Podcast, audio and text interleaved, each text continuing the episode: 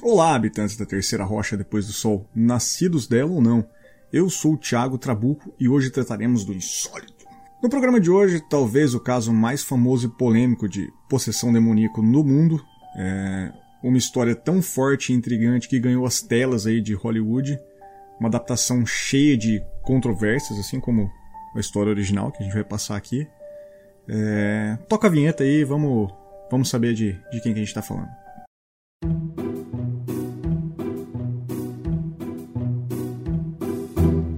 Eu sou o Thiago Trabuco e o dicionário Michaelis de 2019 define insólito como 1. Um, que não é habitual, anormal, extraordinário, raro. Ele cita como exemplo: ele tinha o gosto insólito de colocar geleia em pizzas. 2. O que é contrário ao uso, às regras, aos hábitos. O que é insólito então desperta nossa curiosidade. E este é um palco online para os fatos insólitos do mundo. Bem-vindos ao Trabuco Show.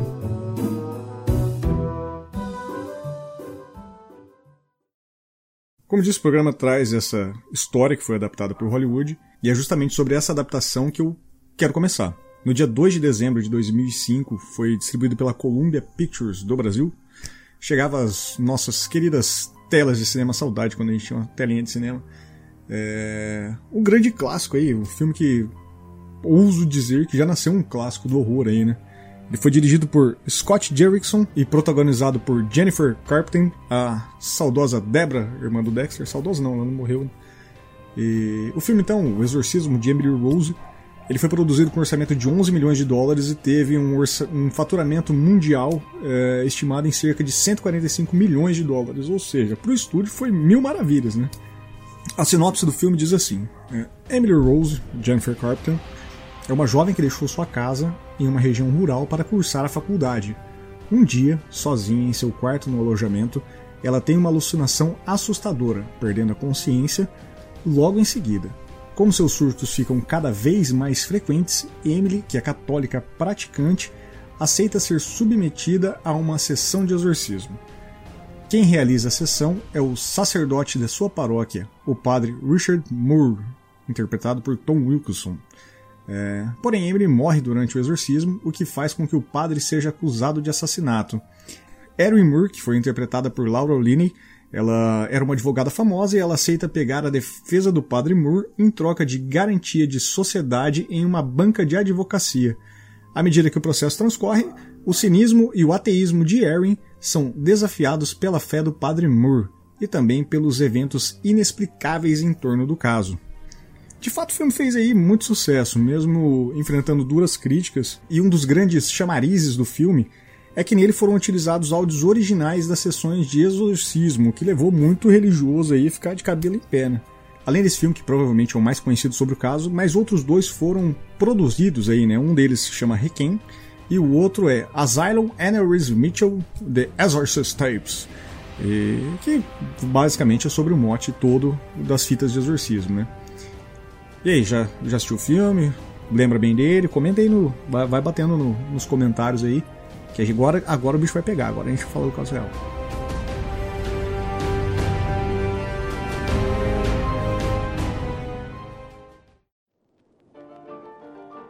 Se você está assistindo este programa pelo YouTube, não esqueça de deixar o seu like e se inscrever no canal.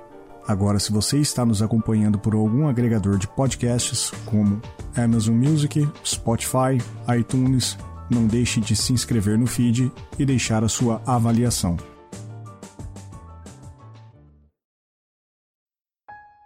Então, para a gente introduzir a história real que, que é baseada esses três filmes, é, vou começar contando um pouco do lugar, para a gente ter criar aquele visual, aquele, criar aquela identidade mental e poder acompanhar todo, toda a história, né? Então, no sul do estado da Baviera, que fica na Alemanha, tem uma grande comunidade ali formada por distritos de. Cara, vou, vocês vão perdoar meu, meu alemão, hein? Schwimbach, Heiding, Honkhofen, Mieding, Oberwalden, Eschblock, é, Heidersberg, Nieder, Oberzum e o distrito palco de nossa história, Liebfling. E segundo o site da prefeitura local, A região possui atualmente 4.218 habitantes, então até hoje é um lugar muito, muito, muito pequenininho, cara. E Lingenfeld é uma grande organizada vila paroquial e ela está localizada na estrada principal Strausbing-Landshut e ela fica a cerca de 3 horas a pé de Stranding. A medida a pé, curiosamente, é colocada porque até hoje talvez seja o principal meio de locomoção pro, dos cidadãos ali da, da região. E foi nesse local, no dia 21 de setembro de 1952, que nasceu Annelise Mitchell. Annelise Mitchell nasceu então numa família extremamente católica, de classe média, e que tinha até um, um certo poder aquisitivo. Eles eram donos dos seus próprios negócios. Seus negócios não, né? Seu negócio, eles tinham uma serraria. E o pai da, da Annelise, o Sr. Joseph Mitchell, é, ele chegou a passar pelas etapas do estágio vocacional ainda quando jovem. E ele tinha o sonho de, de ser padre, né? Para quem não sabe, existe aí um estágio para ser sacerdote. E ele não acabou desistindo no meio do caminho de se tornar um seminarista.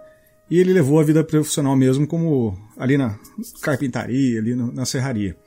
E a mãe da Annelise, a Anna Mitchell, ela tinha três irmãs. Dessas, duas eram freiras. Ou seja, religião, cara, estava presente o tempo todo na família da Annelise, tanto do lado do pai quanto do lado da mãe.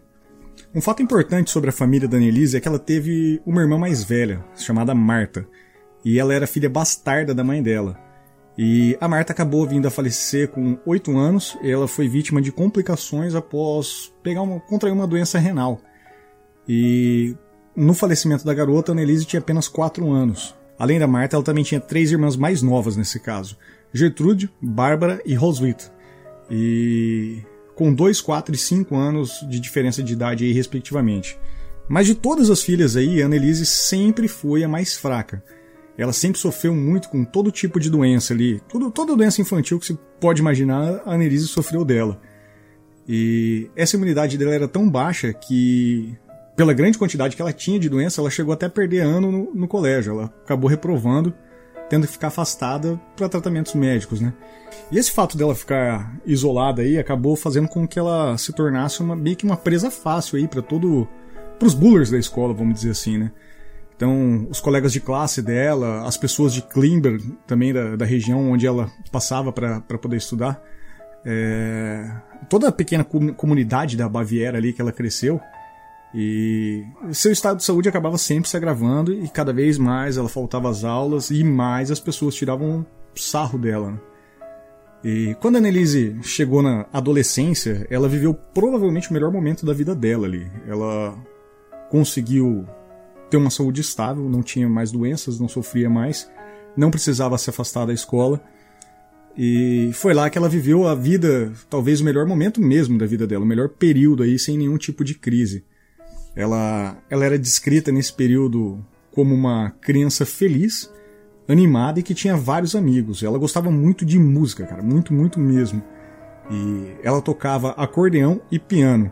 E na escola ela era considerada uma excelente aluna e ela se destacava especialmente em latim. E os Mitchells, eh, os pais né, da Annelise, eles tinham uma.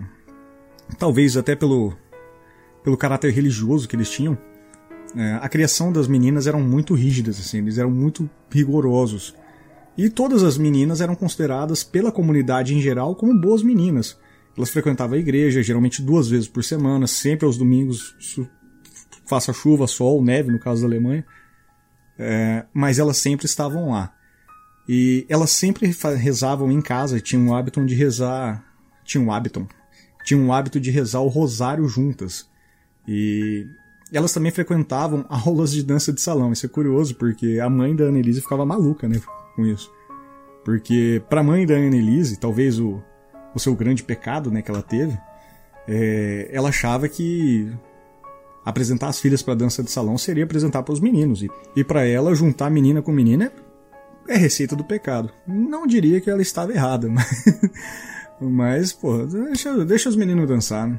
Contudo, no final de setembro de 1968, Annelise desmaiou na escola e na mesma noite, na sua casa, ela teve a primeira grande crise convulsiva.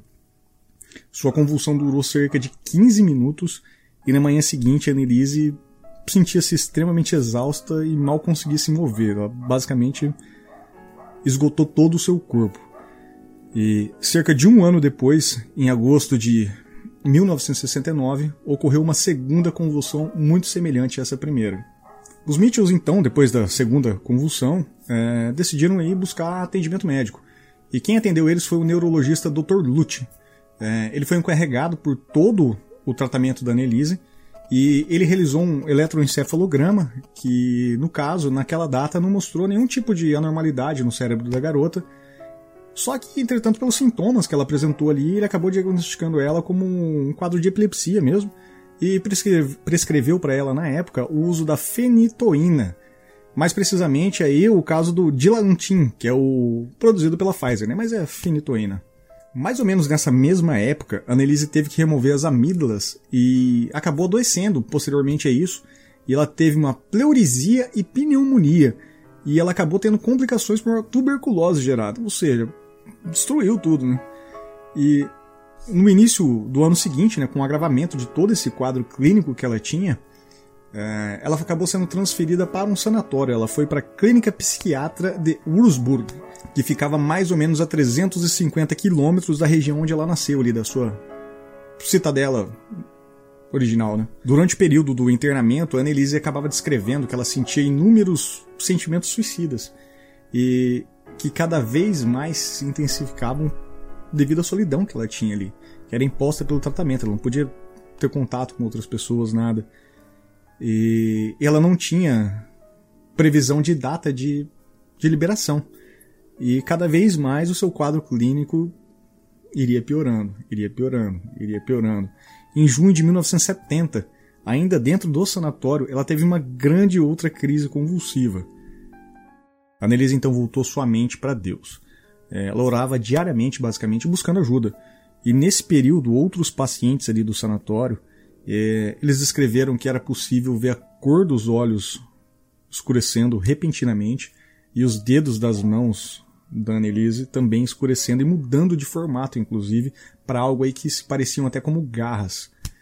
É, foi nessa época, nessa, nesse momento de oração, que Annelise, após ter realizado um terço, é, ela viu um rosto que foi descrito, com ela como, descrito por ela como sendo enorme, de aparência extremamente cruel.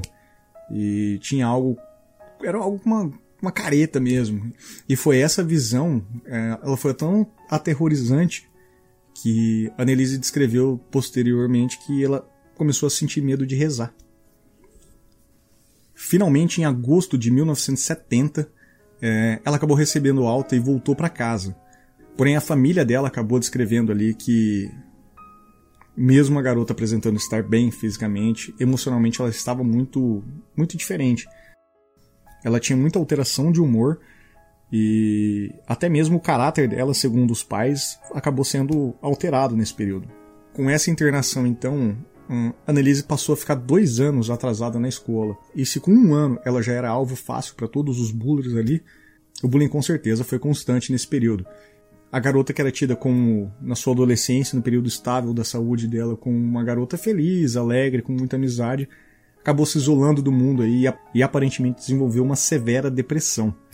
Um colega de classe da época da, da Annelise descreveu ela como uma pessoa quieta, retraída e profundamente religiosa.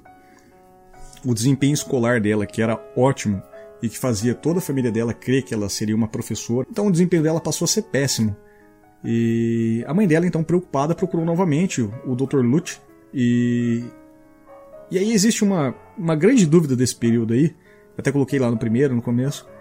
É, se foi nessa segunda consulta ou na primeira que o Dr. O Dr. Lute receitou a fenotoína. Eu busquei vários, vários textos na internet, vai ter um monte de link aí no, no final do post. É, e nenhum é conclusivo, assim. A, a, grande maioria fala que foi no primeiro caso, mas é, eu, eu achei válido fazer essa citação. E, mas mesmo sobre a, a sedação do, da fenotoína, a Annelise teve seu quinto e último ataque convulsivo. Em setembro de 1972, o neurologista o Dr. Lutz ele relatou que acreditava que a fenotoína é, poderia estar dando alguns efeitos graves na Annelise Ela tinha constantes desmaios, ela sentia rigidez em seus membros e, além disso, as próprias visões que ela descrevia sobre os, esses rostos horríveis que aparecia para ela, cada vez mais ficavam frequentes. E ela dizia ainda que ela sentia um fedor específico e que ninguém que estava próximo a ela conseguia sentir esse cheiro. E o médico fez cada vez mais acreditava que ela sofria de ilusões fortes, né? O tempo foi passando, o tempo foi passando, e cada vez mais a garota era sensível a passar próximo a artefatos religiosos, imagens de santos mesmo, crucifixos. E essa sensibilidade foi descrita já quando ela estava ainda no sanatório. E dessa vez a mãe dela viu algo um pouco incomum dentro de casa. Quando ela passou por uma imagem de Virgem Maria que tinha na sala do, dos Mitchells, é, a mãe dela viu o olho dela ficando preto e a mão de garra aparecendo. Bom, a família era muito religiosa mesmo, né? E o, o pai da Annelise, ele acabou indo por uma excursão e levou a garota para San Damiano, na Itália. E esse lugar aí, quando, quando eles chegaram na, na capela de San Damiano, a Annelise sentiu uma extrema repulsa ali. Ela não, ela não conseguiu nem passar pela porta de entrada. É, do, ela falou pro pai dela que ela sentia que o, que o piso que, que ela estava tocando ali parecia que estava pegando fogo e que ela se sentia cega, algo blindava os olhos dela quando ela olhava para as imagens dos santos ali que, que tinha disposto em todo lugar ali.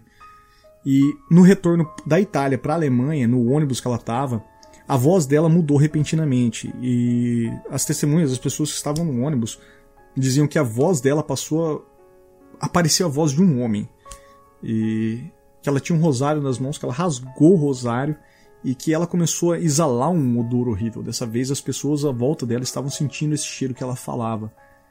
E em setembro de 1973, por insistência da mãe aí, um pouco antes dela se mudar, porque a garota já tinha terminado nesse período o, o colégio, ela estava indo para a faculdade mesmo. Ela ia estudar numa, numa, numa universidade que ficava na cidade de Wurzburg. E ela foi mais uma vez então ao Dr. Lute, e o Dr. Luz, preocupado com a garota morando sozinha aí, indo pra faculdade, morando numa república ali, ela, ele acabou aumentando a medicação dela. Ele mudou a medicação, na verdade. Ele prescreveu a periciazina, que é usada no tratamento de vários tipos de psicoses, incluindo esquizofrenia e comportamento perturbado. E em novembro de 1973, a Annelise iniciou um tratamento já com o Tegretol, que é um medicamento totalmente voltado para anticonvulsivo mesmo e estabilizador de humor, vamos dizer assim. E esse medicamento ela tomou inclusive até quando ela veio a falecer.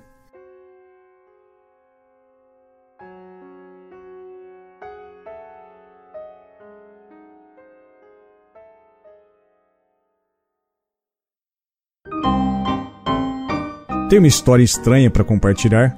Nenhuma história estranha suficiente para ser estranho para o Trabuco Entre em contato comigo e vamos contar o seu caos.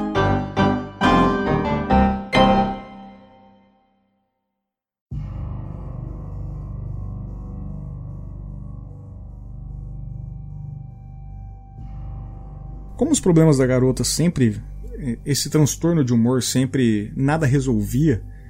É, aqui é o outro ponto-chave de dúvida que existe no, em toda a história também. É, a mãe, a Anna Mitchell, diz que o Dr. Lute aconselhou ela a fazer isso. É, só que também existem vários outros textos que foi, a família foi direto fazer isso e não, não, não aconselhada pelo Dr. Lute. Inclusive, ele falou isso no próprio julgamento, que ele não fez isso. Então a família aí tentou buscar auxílio espiritual. É, eles recorreram à ajuda sacerdotal para tratar a condição da garota. Inicialmente, os sacerdotes estavam completamente céticos, eles não acreditavam que ela possuísse qualquer tipo de demônio no corpo e seguiram, indicaram violentamente que ela seguisse o tratamento médico, né? Que segue a lógica do tratamento médico aí. Mesmo com essa contraindicação, a família ainda ficou preocupada e buscou ainda novamente o auxílio espiritual. É, eles conseguiram contato com o padre Roderick, e ele era considerado aí nessa época um especialista em possessão demoníaca e casos de possessão mesmo. E ele acabou concordando com a família que era realmente um caso excepcional de possessão mesmo ele acabou encaminhando o caso para o padre Alt.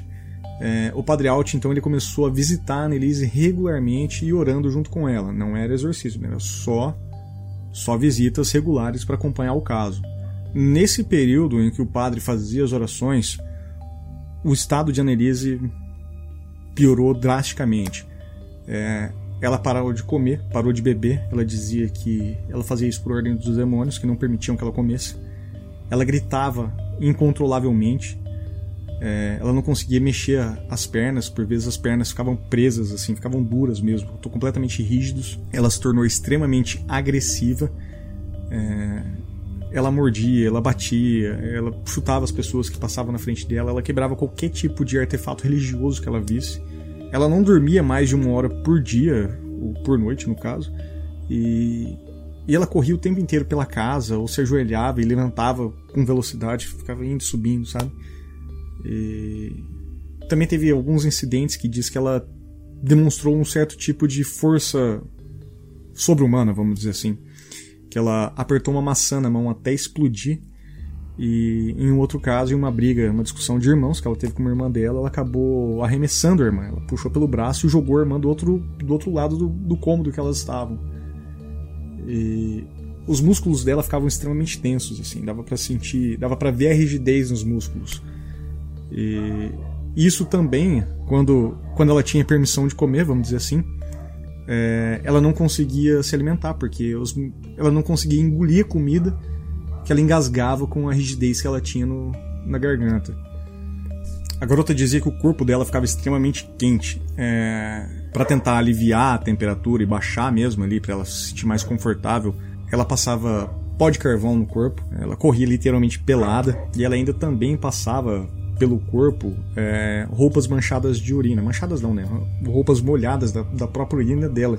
Que ela também passava, às vezes, até a lamber do próprio chão, quando ela fazia no próprio corpo. As irmãs também relataram que nesse período ela começou a comer todo tipo de inseto que ela via, que viram ela comendo mosca, aranha, tudo que tinha, barata, tudo que passava ela pegava e comia.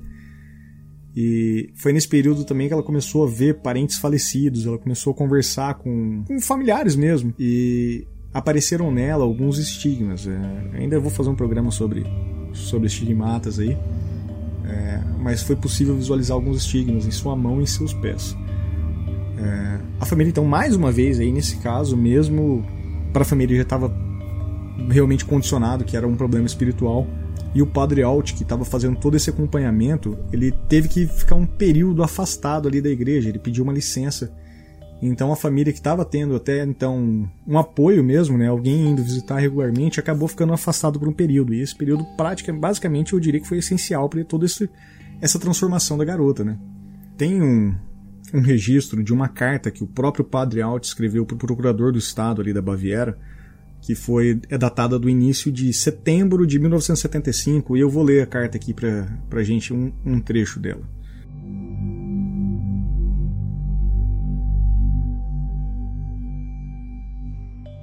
Quando entrei em casa, Annelise Mitchell estava deitada, completamente vestida e no chão da cozinha e, obviamente, não poderia ser abordada. Sou de opinião que ela se encontrava num estado hipnótico típico, numa espécie de sono profundo. Eu gostaria de observar que tal estado é um sintoma de possessão.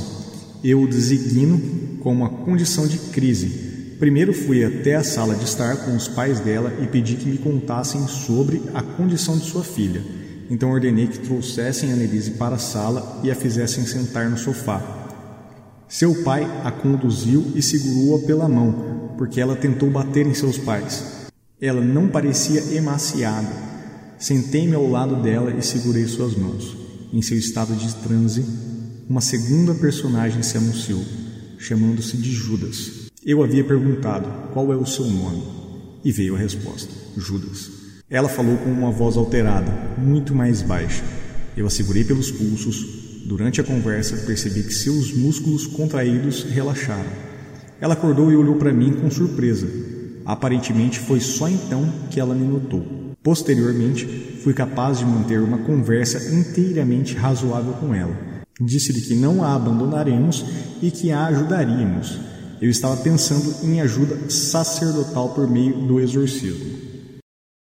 Em outro trecho dessa mesma carta, aí, o sacerdote acaba dizendo também: De repente, as cólicas começaram novamente.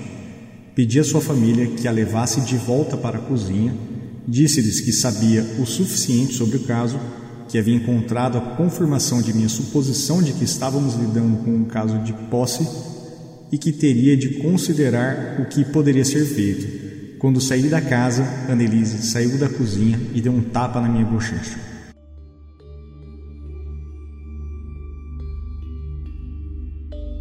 O Padre Alt, então, é, com tudo, tudo isso em mente, é, ele acabou escrevendo uma, uma. Ele acabou solicitando, né, ele, através de carta, para o bispo da, da região, é, o bispo de Wurzburg, que era o senhor Joseph Stengel, é, autorização para realizar o ato de exorcismo em si.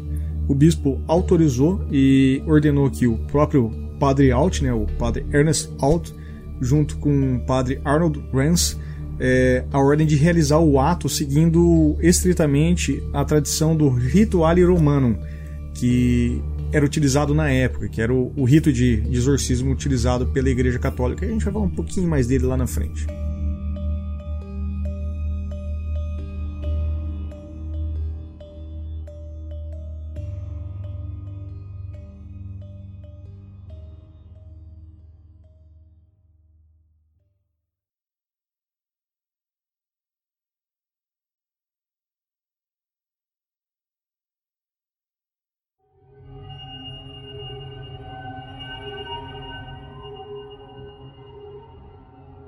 De setembro de 1975 até a morte de Annelise, em julho de 1976, é, a garota passou por 67 sessões de exorcismo, sendo que a primeira realizada foi em 24 de setembro de 1975.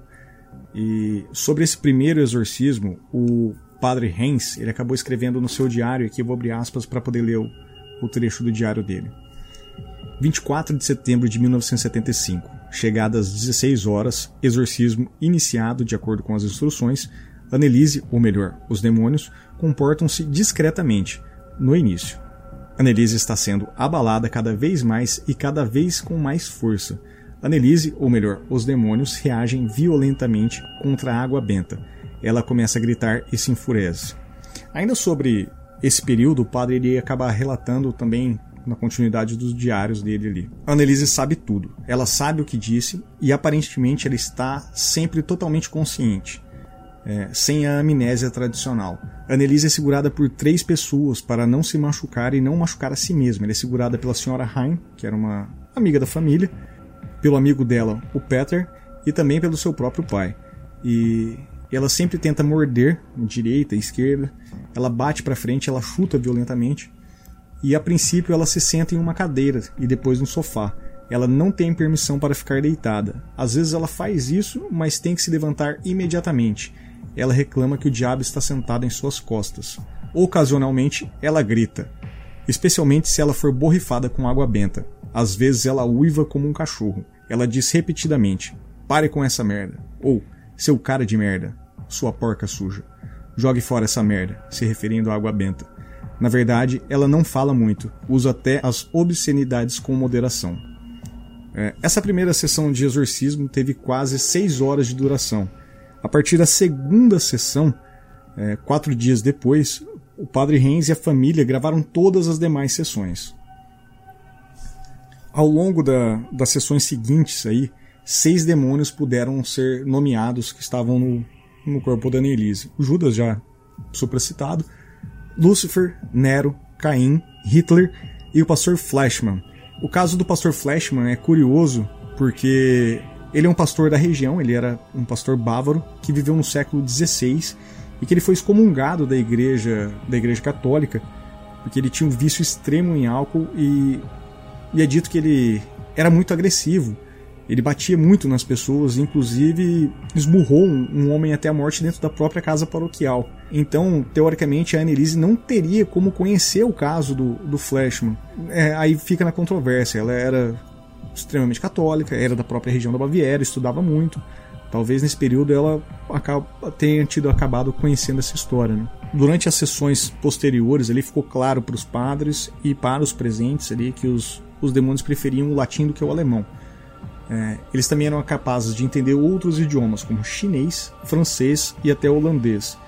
E os próprios demônios disseram que deixariam o corpo de Annelise no final de outubro de 1975. E a partir de meados de outubro uh, desse ano, a, a Virgem Maria e Jesus Cristo acabaram se comunicando com a própria Annelise. E mantendo a, a, promessa, no dia 31 de outubro de 1975, os seis demônios saíram do corpo de Annelise. Só que nesse caso, os padres puderam identificar que tinha um novo demônio dentro dela. Tinha um sétimo ali escondido. E esse sétimo abriu a porta para a entrada de mais novos demônios. No final de fevereiro de 1976, os demônios foram ouvidos, literalmente falados pela boca de Annelise pela última vez. Porém, oficialmente não foram não foram expulsos do corpo dela. Após esse período de fevereiro, ela acabou prevendo que os meses de maio e junho seriam os piores da vida dela, que posterior a isso tudo iria acabar e ela tava, estaria livre próximo a julho. Foi nesse período também que ela pediu para a senhora Hein e, e para a irmã dela, que estavam sempre presentes nas sessões, que não não autorizassem que nenhum médico intervisse, independente da, da situação. Que ela acreditava realmente que, que o tratamento médico poderia atrapalhar no, no desenrolar das ações, no, no auxílio para ela ali continuar com, com o exorcismo. E como a própria Annelise previu, durante os meses de maio e junho foram extremamente difíceis para ela, ela acabou desenvolvendo uma série de, de ações onde ela até mesmo se machucava muito e chegou ao ponto da família ter que amarrar ela durante as noites. E no dia 30 de junho, o padre Reis acabou realizando o último rito de exorcismo. É, nessa sessão, Annelise dizia repetidamente ao padre: Por favor, absolvição.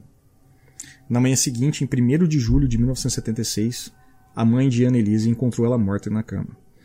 É, o relatório da autópsia dizia que ela morreu alegadamente de fome e que seu corpo estava pesando apenas 31 quilos nesse momento. Por conta do motivo de sua morte, a, in a inanição, é, os pais de Annelise, assim como o padre Hens e o padre Alt, foram acusados de homicídio por negligência.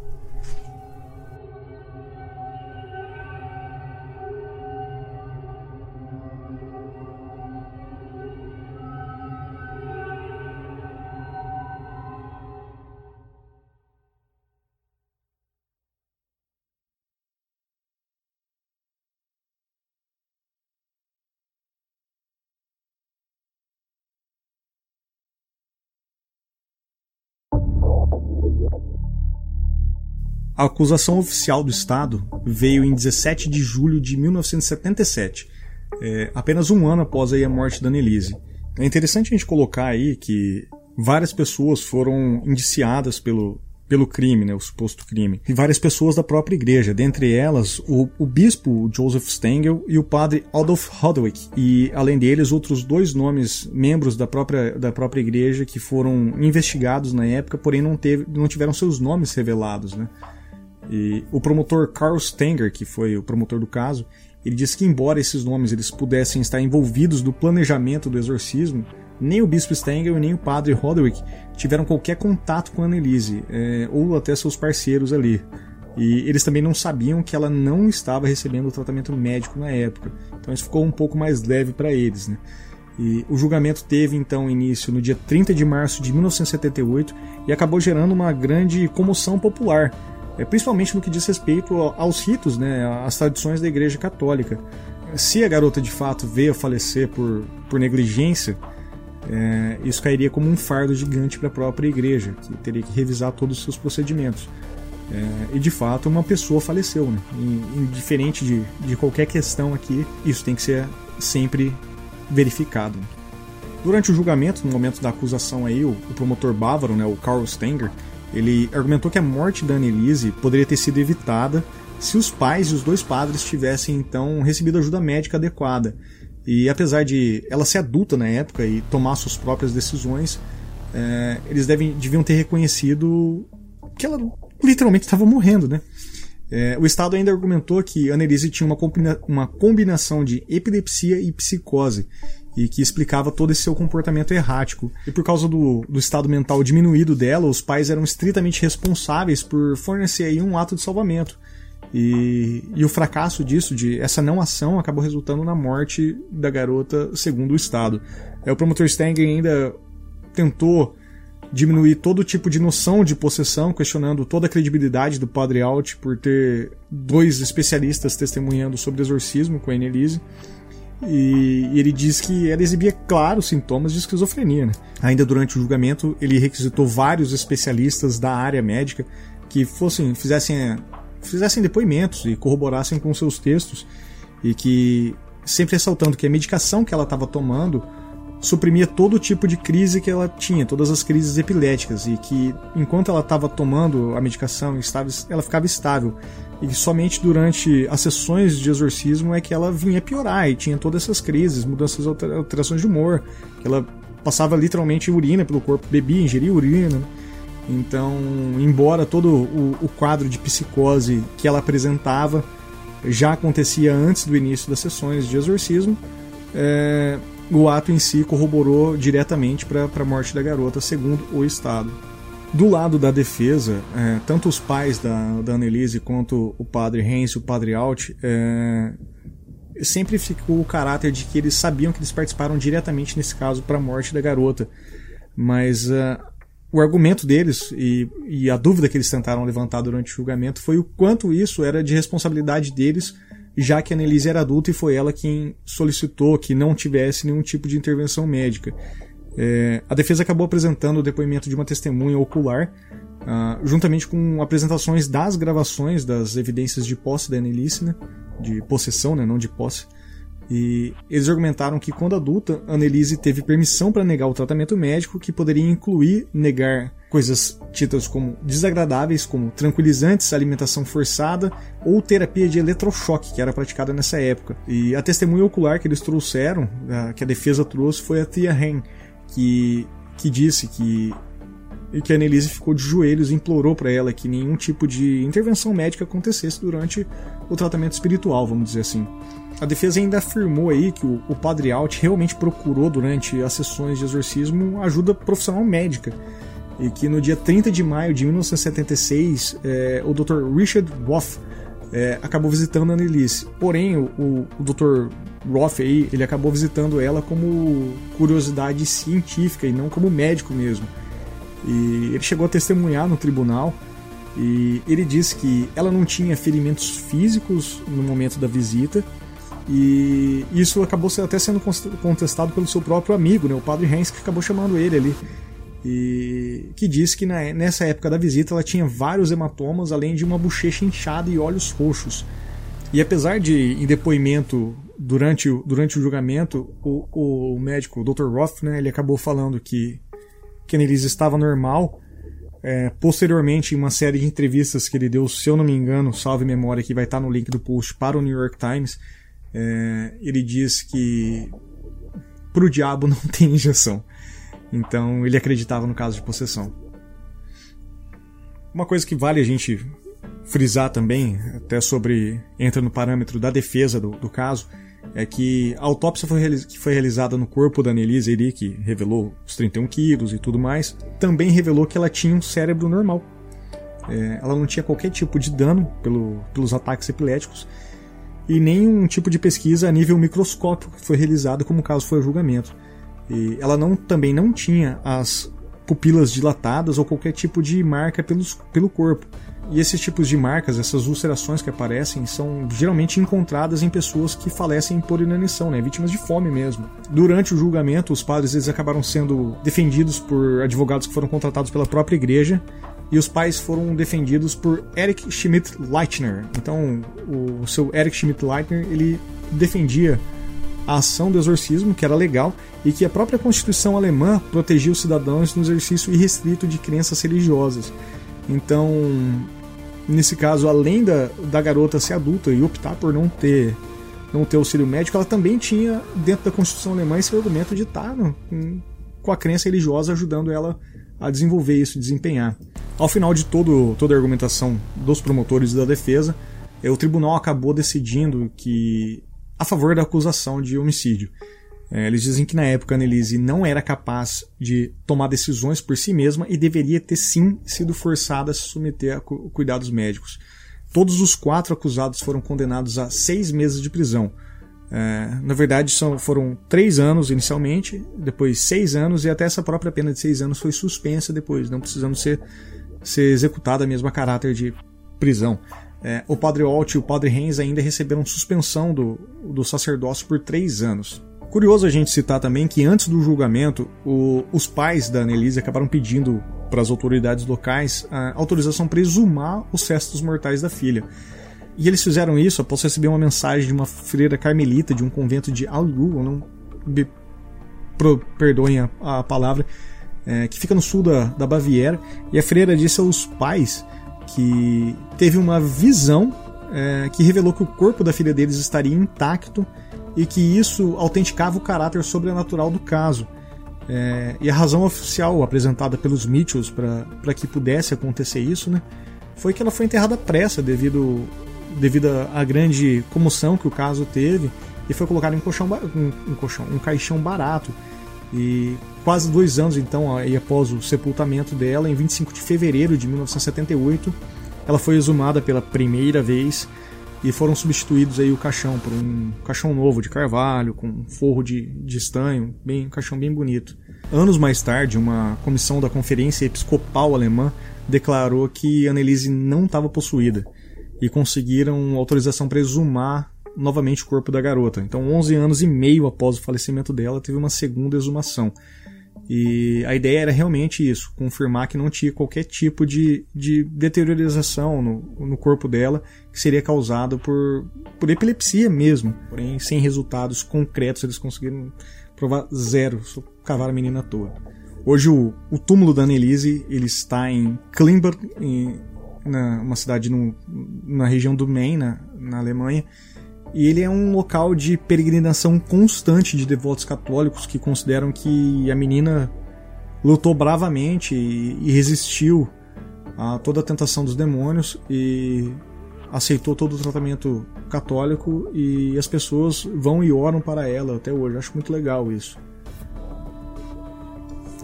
Desde que Annelise morreu, é muito especulado que ela sofria de um transtorno dissociativo de identidade, basicamente o transtorno de personalidade múltipla, vamos dizer assim. E alguns dos médicos que sugerem isso são, se baseiam no Manual do Diagnóstico e Estatístico de Transtornos Mentais, o DSM-4-TR. Nós já falamos sobre, sobre esse manual no episódio sobre parafilias, né? sobre fetiches sexuais bizarros, vamos dizer assim.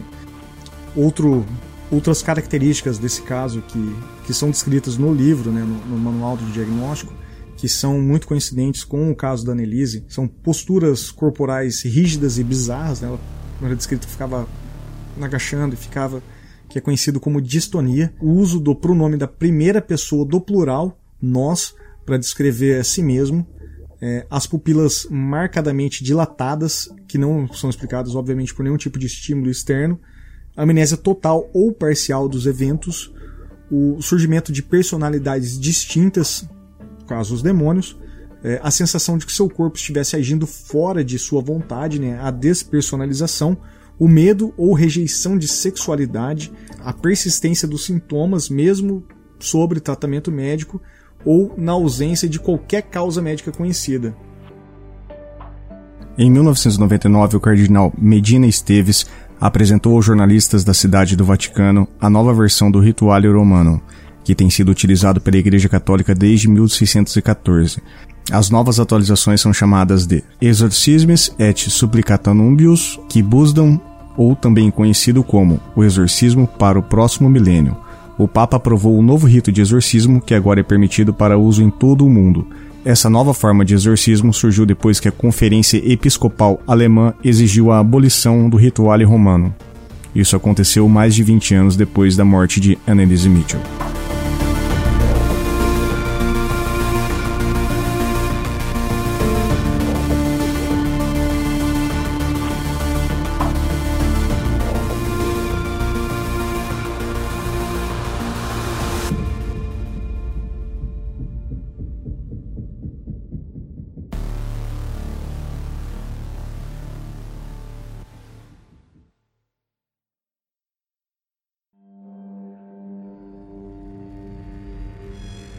Trabuco Show, vídeo e podcast.